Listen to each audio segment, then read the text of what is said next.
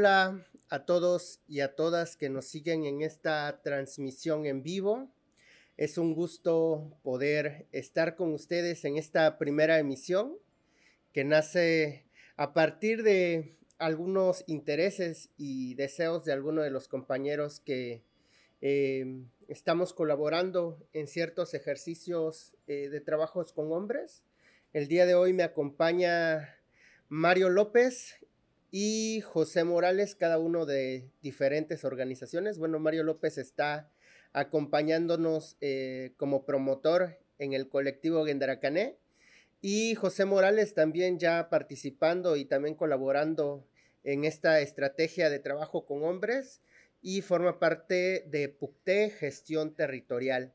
Entonces, ¿qué les parece si nos damos unos primeros minutos para presentarnos, para que nos conozcan? Porque igual podríamos pensar en que esto podría ser algo súper eh, académico o tratar de encontrar eh, el hilo rojo, pero creo que no es el lugar. creo que igual para quienes nos, nos ven, pues puedan entender que pues esta es una plática, ¿no? Un diálogo entre algunos hombres que hemos estado pensando, hemos estado reflexionando y el día de hoy queríamos comenzar con tres preguntas bastante interesantes. Eh, en la cual eh, dos compañeros de nosotros eh, nos mandaron videos, se los vamos a compartir por acá en algún momento, pero primero me gustaría pues escuchar una presentación breve de cada uno de mis compañeros que se encuentran el día de hoy. Yo les recuerdo, o primero me, presento, mi nombre es José Juan Cibaja Martínez, pertenezco al colectivo Gendaracané y pues ya, ya vamos a cumplir un año en, en esta estrategia de trabajos con hombres y este ha sido uno de los, de los efectos que ha generado esta estrategia, fortalecida mucho desde el compañero José Morales, que, que se atrevió, ¿no? Y dijo, pues vamos a hacer algo para afuera, y no solamente hacia nosotros, y, y, pues atrevernos, atrevernos a poder hablar acerca de las violencias desde nosotros.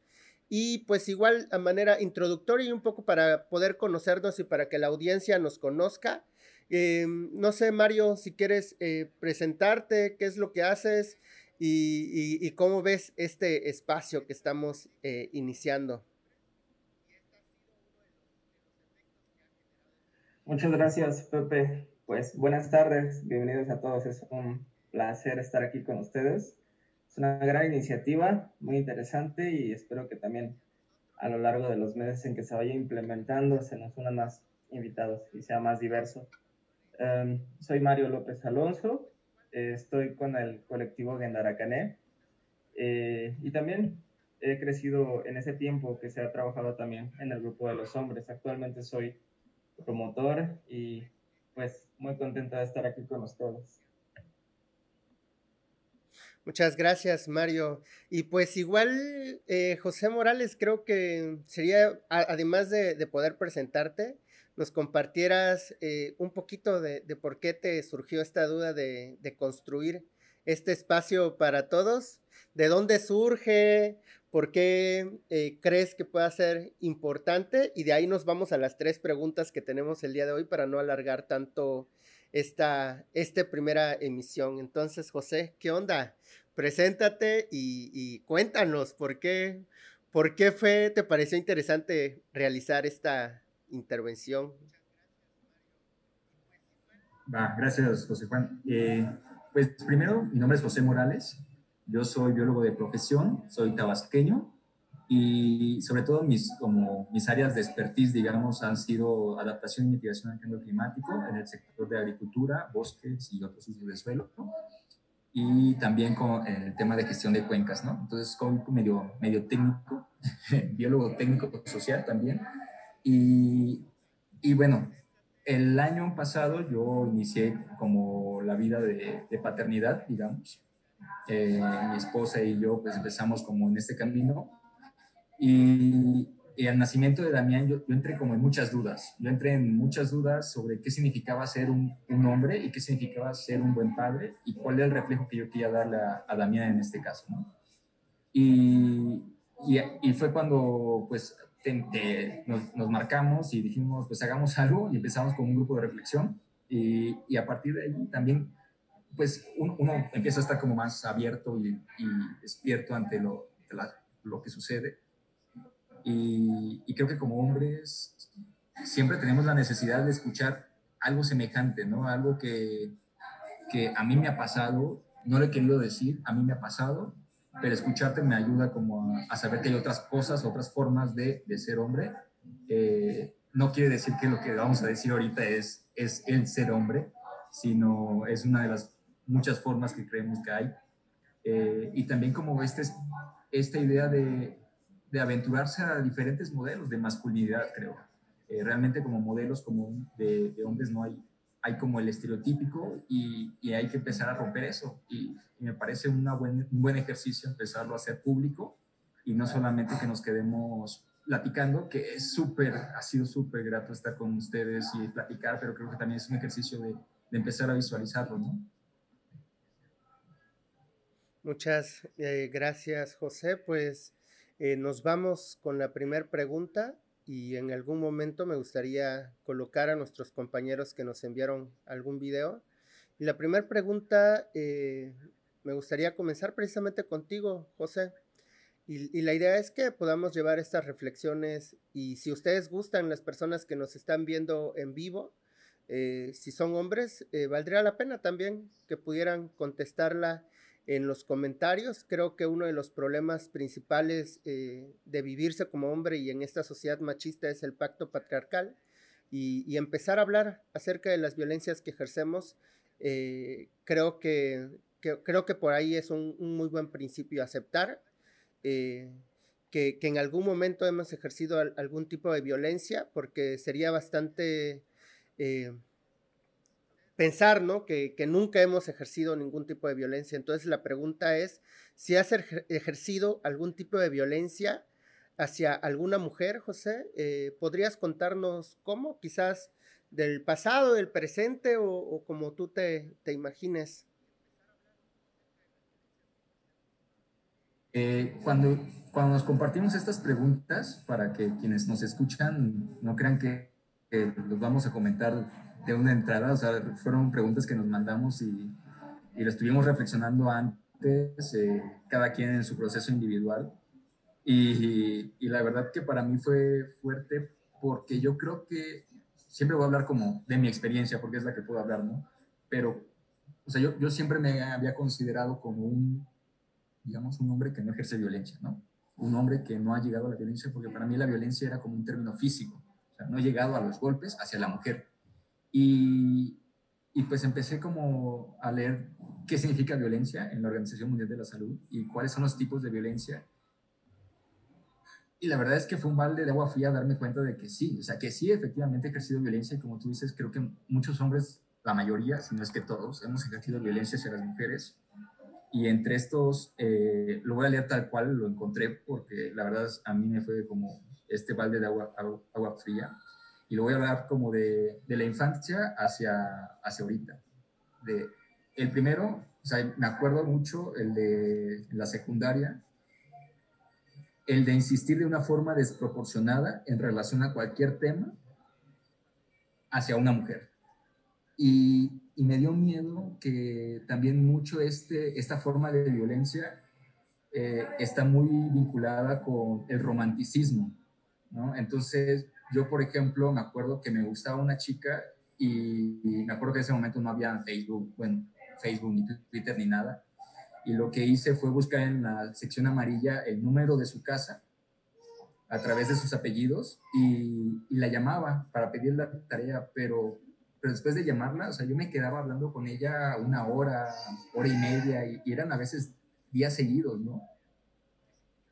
Y después cuando se lo contaba, por ejemplo, a mis papás o a, o amigos me decían, es que tú estás haciendo la lucha. Y, me, ahorita, que hemos estado reflexionando, la verdad es que me generó miedo, o sea, cómo estos términos bélicos se han impregnado mucho en, el romanticismo. Por ejemplo, hacer la lucha con una mujer para que se enamore de ti, conquistarla. Y por ejemplo, si no logramos nuestro cometido, es un soldado caído. Entonces, o sea, todos esos términos bélicos están romantizados en las relaciones y, yo fui uno de ellos, ¿no? Yo, yo, yo fui una de las personas que, que les llamaba y les marcaba e insistía, ¿no? Porque estaba haciendo mi lucha. Entonces creo que en ese sentido hice, pues sí, y, ejercí violencia. Después, en el, cuando yo ya entré en la, en la prepa y la licenciatura, creo que yo que también me impactó mucho y que me avergoncé, que era avergonzar o quedar en ridículo ante terceros, que se está diciendo cosas absurdas. Y, y eso me pasaba mucho por querer entrar a un círculo. Yo quería entrar como al círculo de amistades y como para entrar al círculo de amistades tenías que burlarte de alguien y por lo regular siempre me burlaba de una mujer. Y, y, no era con la... O sea, y, la verdad es que uno piensa y dice, no, pues no fue mi intención, pero lo hice. O sea, ella comentaba algo y, y yo hacía un comentario burlesco con el fin de hacerme pasar como el chistoso. Y, y al final yo, yo la, la, avergonzaba ante las personas que estaban ahí, ¿no? Entonces, creo que esa fue otra, otra, otra forma de, de agresión. Y el último, que me identifiqué mucho al, en los, en los últimos años y que he, trabajado con Margarita, que es mi pareja, eh, el silencio como agresión. Este casi nunca, o sea, no, yo, no, yo no lo tomaba como una agresión, ¿no? Pero es, al final que es tener el poder de la conversación y tú tener la última palabra. Entonces, tú puedes seguir hablando, pero yo voy a hablar cuando se me dé la gana y, y, y este, y me quedo en silencio saber que estos son formas de, de, violencia, eh, la verdad es que sí me dejó helado, más como pues en todo el proceso que están, este, pues sí, o sea, sí ha sido, ha sido violencia y sí, pues, cambio. Muchas gracias, José. Eh, pues nos acabas de nombrar diferentes ejercicios de violencia que a veces no detectamos, que precisamente eh, algunos podríamos llamar como micromachismos, pero creo que siguen siendo machismos también, ¿no? Eh, Mario, ¿tú qué tal? ¿Qué respondes a esta pregunta? ¿Se has ejercido violencia hacia alguna mujer en algún momento? Y si, y si querías contarnos, bueno, si quisieras contarnos cómo. Wow, es Ah, un tema súper, para mí, eh, o sea, retomando lo que dijo José, cuando me di cuenta que violencia no era solamente golpear o insultar a alguien, pues sí me cayó mucho el 20 porque también me consideraba como que nunca había sido violento, que nunca había ejercido una violencia en contra de alguna mujer. Sin embargo, eh, me di cuenta de esto gracias a muchísimas infografías que veía desde hace como años, pues no eran tan, tan visibles como ahora, pero sí les llegaba a ver infografías de violencia machista y más como esta alza de los movimientos feministas. A veces los veía y, y, lo veía como algo muy raro, algo que no comprendía. Y no fue hasta que estuve en el curso de, de Gendarakane, de sexualidad y, y derechos eh, sexuales. Y es, este taller me di cuenta que habían otros tipos de violencia y sin darme cuenta los, los había cometido. Eh, creo que una situación muy fuerte para mí fue en una ocasión, la única ocasión en la que yo sentí muchísimos, muchísimos celos en una fiesta cuando eh, salí con, con, mi pareja. Entonces, en ningún momento yo fui eh, físicamente o verbalmente violento, pero utilicé la sutileza, esto de ser... Eh,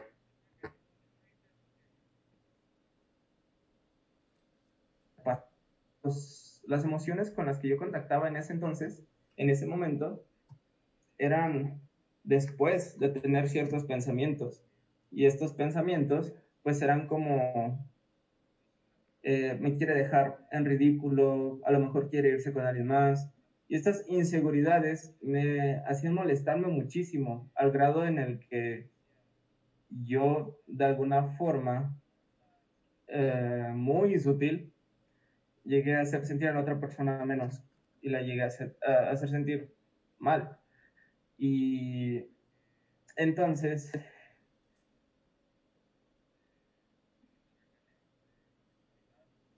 me di la situación más eh, violenta que, he ejercido.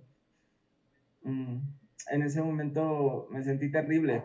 Obvio que después de que ya había hablado, y cuando hablé, hablé con sutileza y fui pasivo-agresivo, me di cuenta que, que, estaba mal, que yo había lastimado a la otra persona por mis inseguridades. Y aunque no fue físico, aunque no hubo ningún insulto, no cambia el hecho de que en algún momento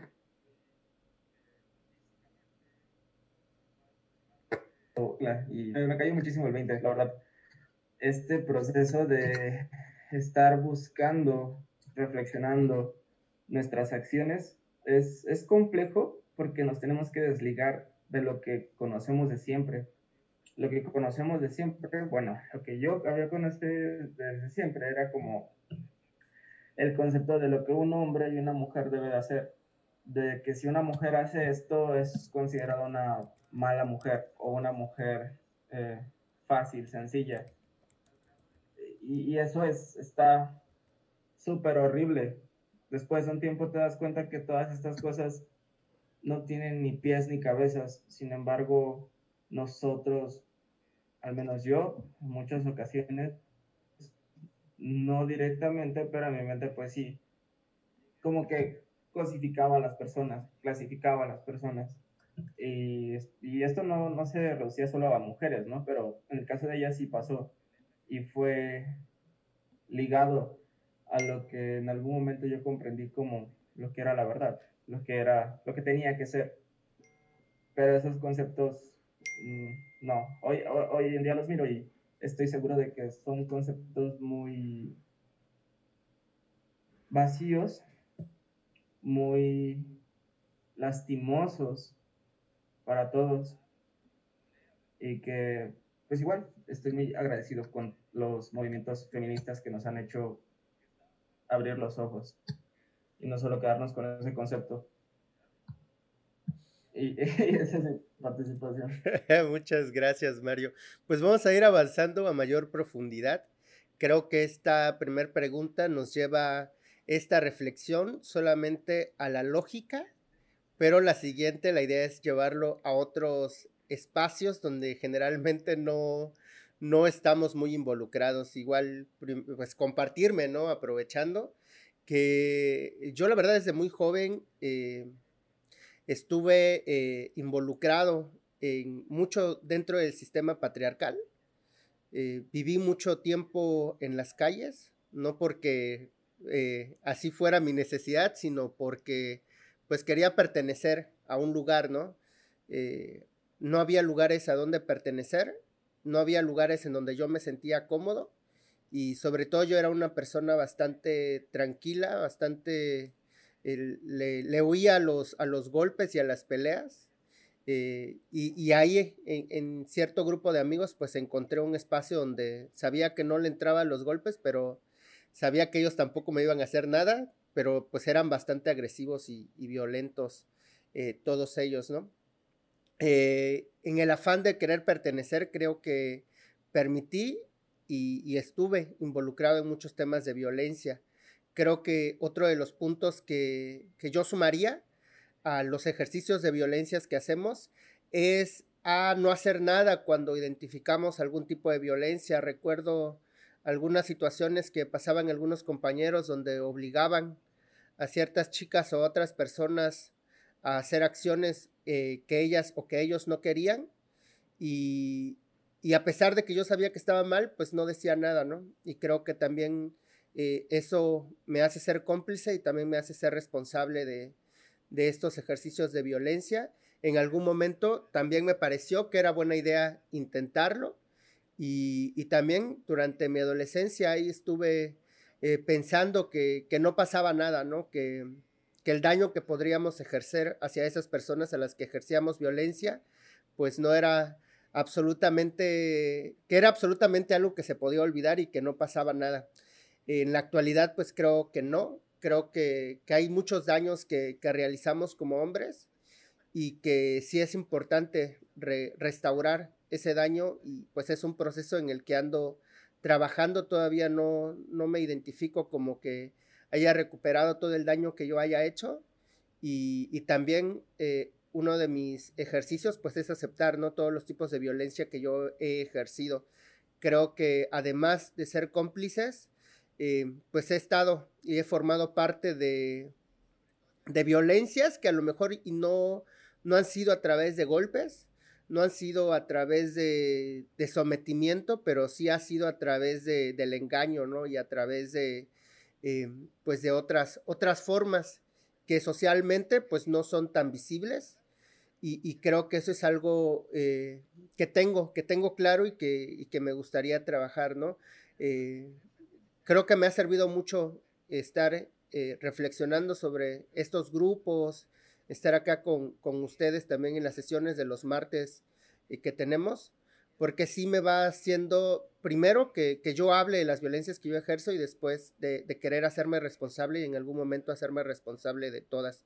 Además, yo sumaría las violencias que ejerzo o que ejercí hacia eh, las personas que hacen trabajos de cuidado, ¿no? Mucho, mucho tiempo yo viviendo con mi mamá eh, también la carga de, los trabajos de cuidado iba totalmente hacia ella y yo lo vi como algo normal, como algo común y creo que es algo que ha sucedido ya desde hace muchos años en, en, en algunas familias también y creo que también no hacerse cargo de esos trabajos de cuidado también implica un ejercicio de violencia hacia las personas que sí lo hacen, hacia esas personas que, que van eh, no cumpliendo sus sueños o sus descansos o sus metas por eh, hacer la comida, por lavar los trastes, por lavar el baño, por lavar eh, la ropa y, van perdiendo esos espacios, a lo mejor no solamente de esparcimiento, sino también de, alcanzar sueños, de, tener otros proyectos en la vida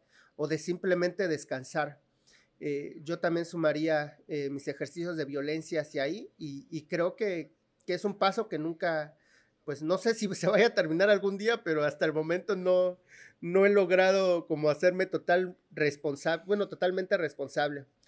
Entonces, eh, me gustaría pasar a la siguiente pregunta y antes de pasar, eh, vamos a pasar el video de un compañero que nos envió eh, una respuesta de esta pregunta y de ahí pasamos ahora con, eh, con Mario López, de ahí con José Morales y de ahí vamos conmigo. Entonces, escuchemos a este compañero de eh, Jonathan que nos envía este video.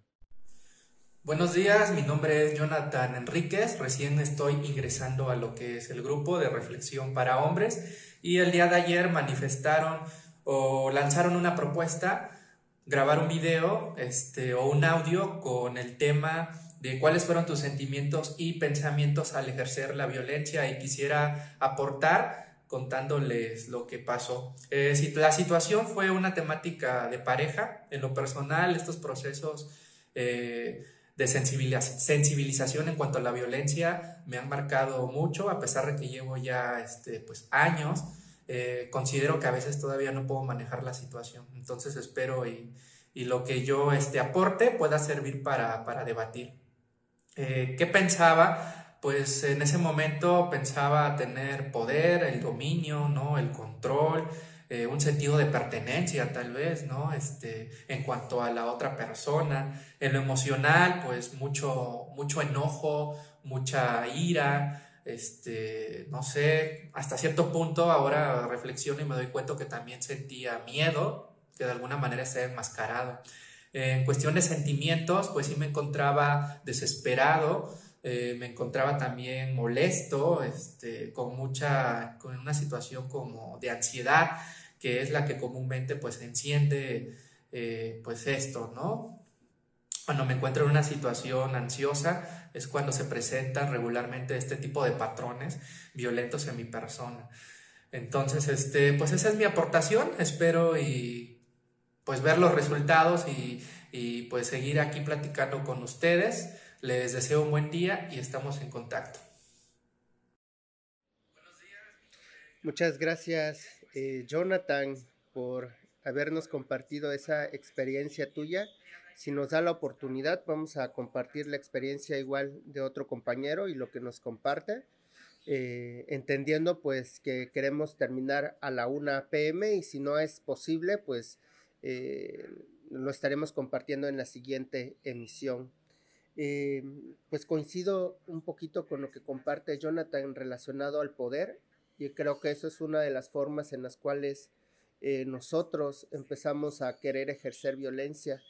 Hay una parte por ahí de los talleres cuando, cuando realizamos desde Gendracané y también eh, esa aportación de, un compañero de la Ciudad de México que, comparte ¿no? que mucho del ejercicio de, de, la violencia tiene que ver con eh, sentir una pérdida de control que perdemos el control hacia nuestras parejas, hacia nuestros hijos, hacia nuestras hijas, hacia las personas que tenemos sometidas.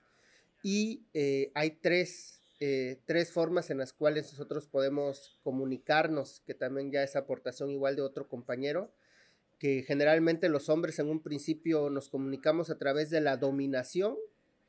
Eh, posteriormente, si la dominación no nos funciona, nos comunicamos a través de la guerra y entonces empezamos a ejercer violencia, pero eh, también es importante identificar que también podemos comunicarnos a través del diálogo. Entonces, me gustaría escucharte, eh, Mario. Eh, ¿Recuerdas cuáles fueron tus pensamientos y sentimientos en los momentos en los que ejercías violencia?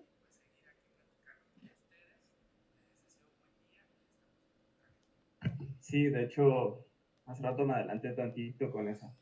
Mm, lo recuerdo muy bien porque fue donde empezó a emergir, eh, a emerger eh, emociones muy intensas. Mis pensamientos eran, se quiere burlar de mí. Mis pensamientos eran, voy a quedar mal. Mis pensamientos eran, la voy a perder. Eh, coinciden que tiene que ver mucho con la posesión los pensamientos que, que, originaron esas emociones. Muchas gracias, Mario. Eh, José Morales, ¿tú cómo lo has vivido? ¿Qué emociones y qué pensamientos, bueno, perdón, qué sentimientos, emociones o pensamientos te han llegado al momento de ejercer violencia? Eh, creo que uno de los pensamientos que ha sido el más frecuente y cuando me di cuenta de estos eh, formas o tipos de violencia que, que, ejercí, este, el más frecuente fue miedo. O sea, si soy sincero, es miedo cuando, cuando por ejemplo, yo, yo insistía, o sea, de manera ya enfermiza, cuando a, a mis compañeras de escuela para que salieran conmigo o para que, no sé, o sea, sí, para ser novios o algo por el estilo, este, creo que era, era un, miedo a, un miedo a no ser amado. Y entonces obligar a que me amaran, ¿no? Entonces, y, ese es un miedo que, que, que, mantuve mucho tiempo, de hecho. Eh, el otro, cuando era de, de burlarme para quedar bien, eh, era mucho el miedo a no ser parte, miedo a, a estar solo. Eh, a no ser parte del grupo, a no tener amigos, a no tener amistades. Eh, ese fue un miedo también. Eh, y en cuanto, por ejemplo, al, silencio, creo que comparto la parte de, de, perder el control, de miedo a tener el control. Y, ahí me acuerdo que yo lo disfrazaba, que yo decía que yo me quedaba callado para no herirla, ¿no? Entonces era como, yo me quedo callado porque no quiero decir nada que salga de mi boca y te, y te hiera, ¿no? Pero, o sea, habla de la necesidad mucho de, de que, o sea, del trabajo en la gestión de los sentimientos que tenemos o que tengo yo en específico y que realmente era un miedo a perder el control, un miedo a, a verme vulnerable, ¿no? eh, creo que esos eran los, los pensamientos y sentimientos que, que, me pasaban en ese momento, y, pero sí, sobre todo el que remarco es miedo. Cambio. Muchas gracias, José. Eh, pues creo que es muy parecida a mi experiencia, la de ambos, relacionado con querer tener el control, pero este querer tener el control es precisamente el miedo a quedarme solo, el miedo a no, no ser, bueno, no ser y no pertenecer, porque también me pasaba con no solamente no estar solo con, en el caso de las mujeres, sino también no pertenecer al grupo de hombres y, y que también miedo a que me golpearan también.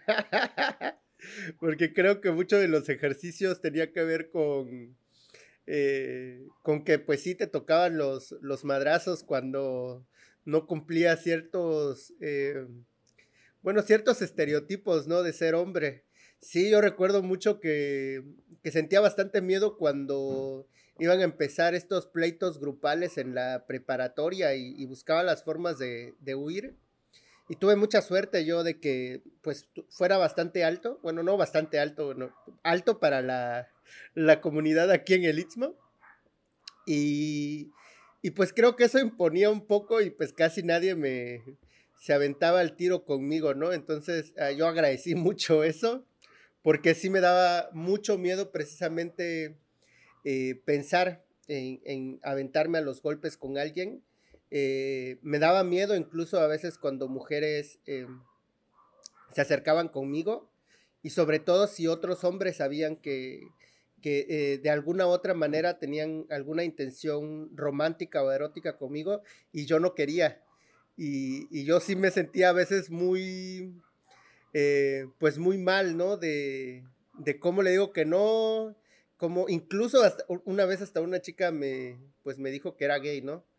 Pero eh, yo sí sentía mucho, mucha vergüenza también, mucha vergüenza al no cumplir estos, estos estereotipos y, qué bueno que, no, que, no, me tocó, ¿no? Seguramente habrá personas, habrá hombres que sí tuvieron, no tuvieron esta, eh, pues este privilegio de no haber sido golpeados. Eh, yo, gracias a Dios, o gracias a la vida, gracias al destino, a quien sea, pues tuve esta oportunidad, pero no quisiera a lo mejor que nadie más lo pasara, ¿no? Sí, creo que están los sentimientos de, miedo, de tristeza, y de, de, felicidad también porque pues salí un poquito libre de, de, todo eso y al momento de ejercer violencia creo que al día siguiente me da mucha vergüenza y solamente compartir algo que hay una teoría que es la brújula de la vergüenza que igual si les puede servir a, quienes nos escuchan o si pueden compartirlo con los hombres. Hay tres formas en las cuales nosotros podemos trabajar esa vergüenza después de que realizamos un ejercicio de violencia y esta puede ser eh, a través de, una, hacernos daños a nosotros, separarnos de todas las personas, por dejar de visitar a las personas que están relacionadas con el ejercicio de violencia que yo realicé, o lastimarme a mí mismo o excluirme. Esa es una de las estrategias que a veces ocupamos como hombres o quienes ejercemos violencia para tratar de, ocultar esa vergüenza, ¿no? Dejar de, visitar a esas personas o, o autolesionarnos. Otra de las formas es precisamente eh, a través del ejercicio de la violencia hacia las otras personas, o sea, quien me recuerde la violencia que yo realicé, eh, generalmente lo voy a atacar y lo voy a callar y voy a buscar que se mantenga en silencio, porque yo no quiero recordar y no quiero que nadie me recuerde esa vergüenza de la violencia que yo ejercí y entonces pues voy a vivir en constante pleito con todas las personas, sobre todo las personas que me lo recuerden. Y creo que ahí valdría la pena pensar algo que sucede mucho en redes, ¿no? Luego cuando dicen que el, hombre, eh, que los hombres somos los violentos, que muerte al macho y todo eso, valdría la pena pensar si está relacionado con la vergüenza que tenemos hacia, la hacia las violencias que hemos ejercido y por eso tratamos de ocultar estas, eh, pues estas declaraciones o estas, eh, estas situaciones o cosas que hacen las, las chicas feministas. Y, creo que valdría la pena también a, todos los hombres, ¿no? que, no están viviendo como un proceso para empezar a trabajar esto que sienten, eh, invitarlos a los grupos de reflexión para hombres. En este caso, nosotros tenemos uno donde sesionamos todos los martes de 7 a 9 y precisamente de, ese, de, esta, de este grupo es que nace esta propuesta de intervención de cada 25 de cada mes, poder realizar alguna emisión donde estemos hablando de algunos tipos de, ya sea de violencias o situaciones que estamos reflexionando. Me gustaría que pasemos entonces a la tercera eh, pregunta y pues vamos a darle eh, otra vuelta ahora con, con José Morales, de ahí nos vamos con Mario. Si hay la oportunidad de poder pasar el video que nos comparte otro compañero, eh, lo hacemos y pues cierro con mi participación también.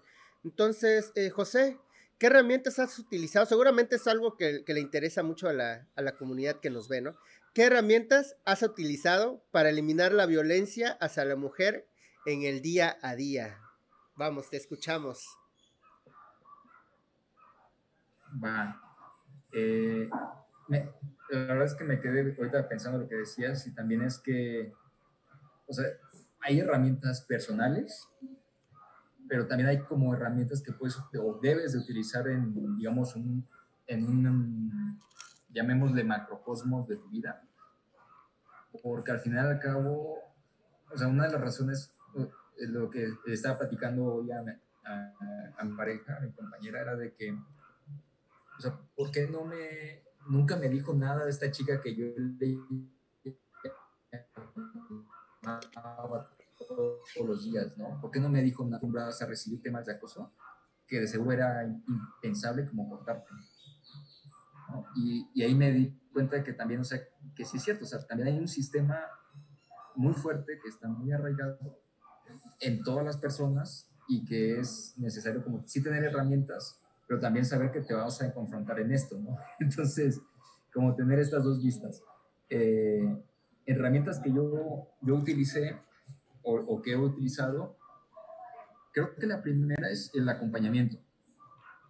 Eh, creo que sí es importante como tener a esa persona que le puedas contar cómo te sientes y que es, es muy raro entre los hombres. Bueno, eh, conmigo fue muy raro tener a esa persona a un hombre, que yo le pudiera contar cómo me sentía eh, con respecto a cualquier cosa, ¿no?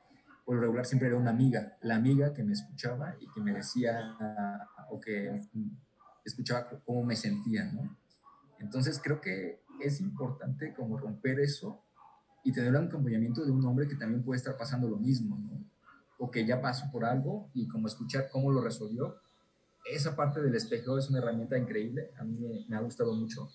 Y ahorita con el grupo de reflexión en el que hemos estado, la verdad es que aprendo, o sea, de, las vivencias de cada, de cada uno, ¿no? Eh, la otra, yo sí diría ir al psicólogo, o a terapia. La verdad es que a mí me funcionó mucho. Eh, yo hasta la universidad fui con una, una, terapeuta y me ayudó mucho a, a ver de dónde venía ese, esa, esa ira, esa molestia, ese enojo, y que se transformaba en violencia y esa incapacidad también de gestionar mis, mis, sentimientos y que tenía que ver con, con el sentimiento de no, no querer sentirme vulnerable, ¿no? Y era un proceso que yo tuve en la secundaria y que, fui, fui vulnerado. ahí decimos como, le, pusimos bullying para que se escuche muy bonito, pero realmente fue violencia. Entonces, o sea, esa, ese momento como que te me marcó y ya no quería sentirme vulnerable. Entonces quería mantener el control y el poder y hasta que yo fui a una terapeuta fue que me di cuenta de eso, ¿no? Entonces creo que esa es otra parte. Eh, eh, y, y, otra herramienta que, que podrías la verdad es que a mí me sirve mucho escribir y entonces como escribir como tus actos, o sea, verlos, tratar de verlos en papel, lo que hiciste y, y la verdad es que a mí es una herramienta que me sirve mucho, verlo en papel. Y verlo en papel, tú te das cuenta de, de qué es lo que hiciste y también cómo lo puedes transformar, ¿no? Que en papel puedes borrar y corregir, tachonar y escribir una nueva historia, digamos pero, pero para poder escribir una nueva historia tú tienes que saber qué fue lo que hiciste, cómo lo hiciste, por qué lo hiciste, ¿no? Entonces, a mí me sirve mucho visualizarlo. Este, yo compartiría esas, eh, esas herramientas que para mí han, han sido muy útiles. Muchas gracias José por compartirnos estas herramientas. Seguramente a lo largo de estas emisiones estaremos compartiendo otras y también si a ustedes les interesa poder ingresar a este círculo eh, de reflexión para hombres, eh, en algún momento ahorita estaremos compartiendo en los comentarios el link para que se puedan registrar o eh, solamente contáctenos a través de la página de Gendaracane. Ahí hay un botoncito que dice enviar WhatsApp y nosotros los estaremos, eh, les estaremos enviando el link para que puedan ingresar. No olviden, igual si quieren poder llegar a otros hombres, compártanle este video para que nos escuchen y a lo mejor si algo tiene sentido con ellos, pues puedan poder involucrarse. Mario López, ¿tú qué herramientas has identificado y qué has encontrado en tu vida para eliminar la violencia hacia las mujeres en tu día a día? Te escuchamos.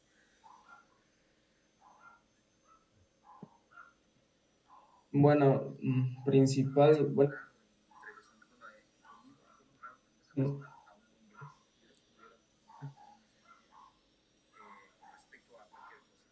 eh, el grupo, se encaminaban a lo que sería actualmente eh, mi fuente principal de herramientas para poder este, eliminar la violencia que en este caso son herramientas psicológicas, porque todos estos problemas, todas estas formas de expresarme tan erróneamente o las que he tenido hasta en pensamiento, emergen de una cuestión personal.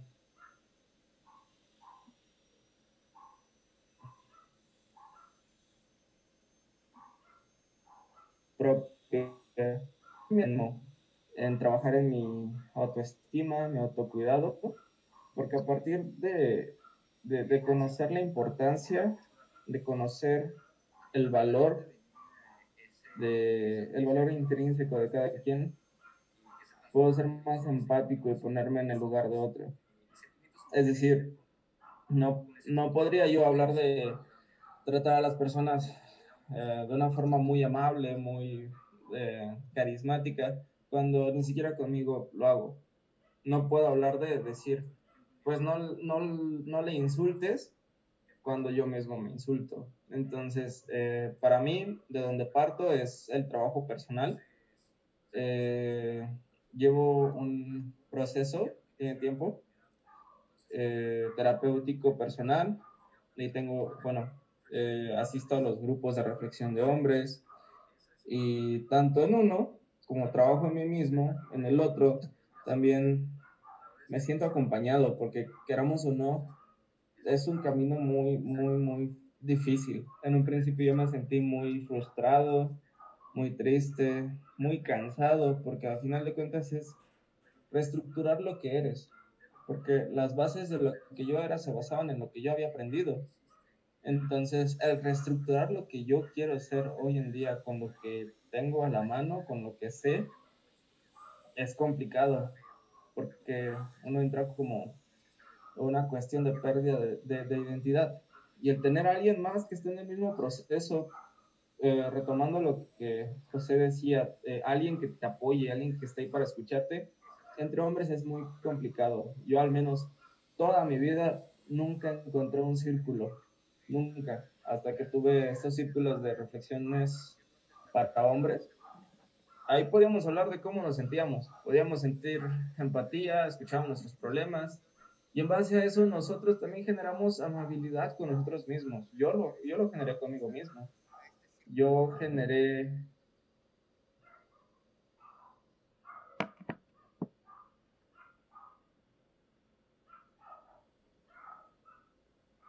en base a estas herramientas, es entonces, como te es aplicado, porque uno se cuestiona si esto realmente es justo, esto es parte de mis privilegios, estoy aprovechándome de la otra persona. Eh, pues e, es eso, esas son mis herramientas.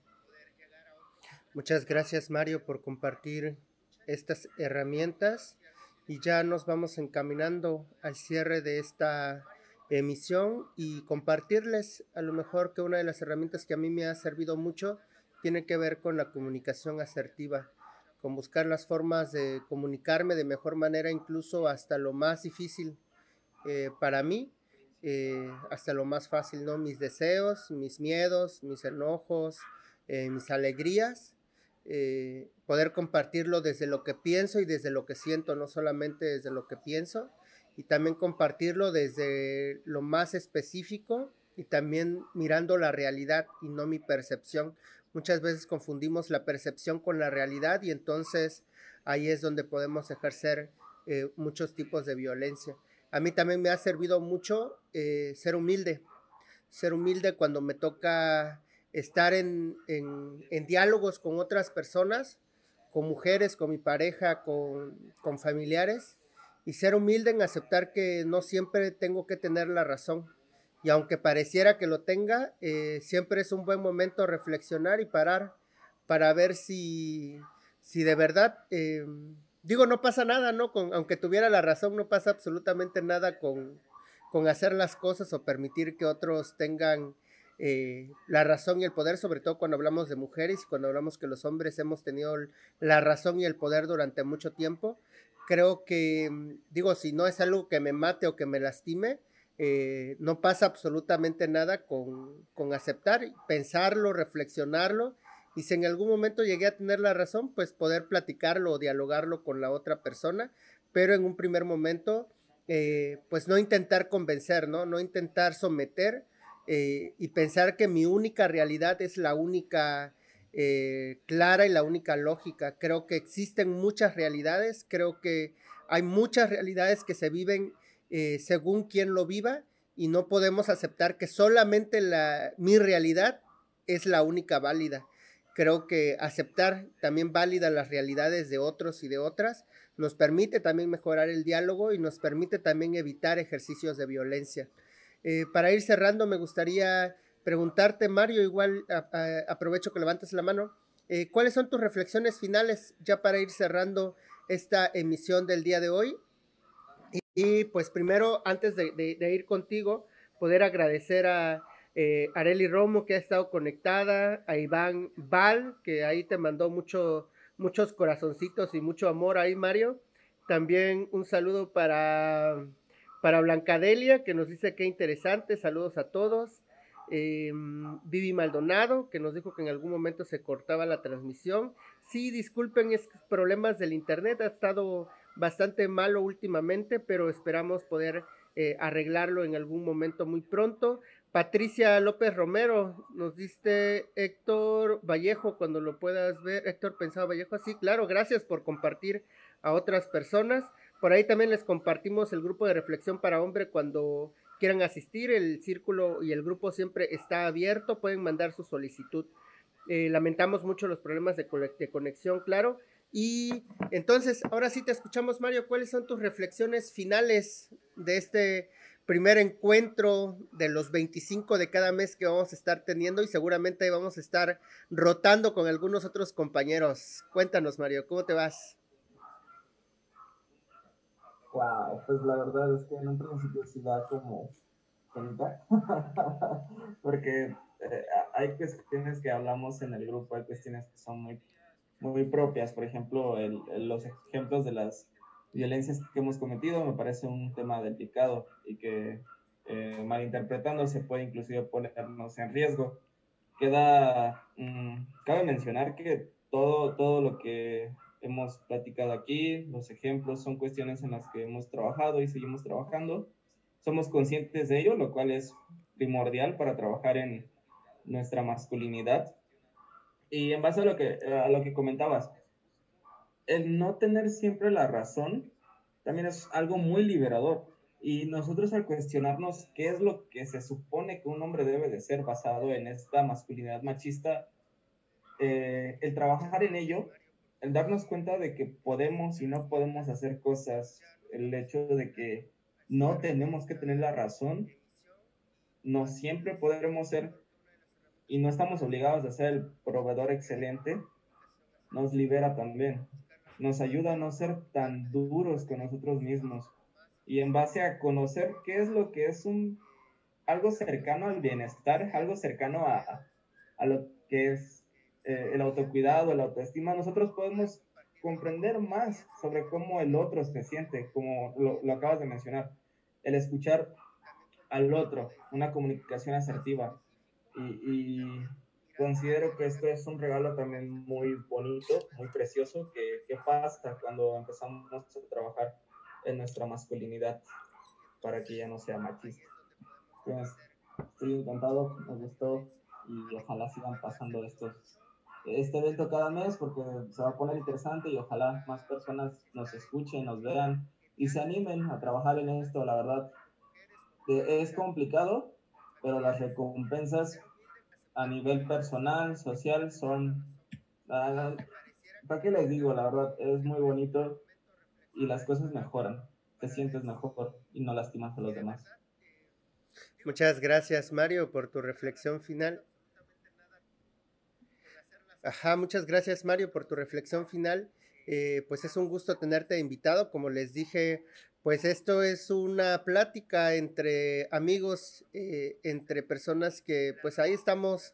Eh, tampoco somos expertos ni profesionales, ¿no? Somos hombres que estamos pensándonos, reflexionándonos y desde ahí estamos partiendo. Seguramente habrá lugares, espacios donde conocerán muchas cosas teóricas y todo esto, pero si a ustedes les interesa poder platicar con nosotros acerca desde lo más común, desde nuestras propias vidas, nuestras violencias y nuestras formas de ser hombre, pues creo que este puede ser un buen espacio. José Morales, ¿qué reflexiones finales te llevas?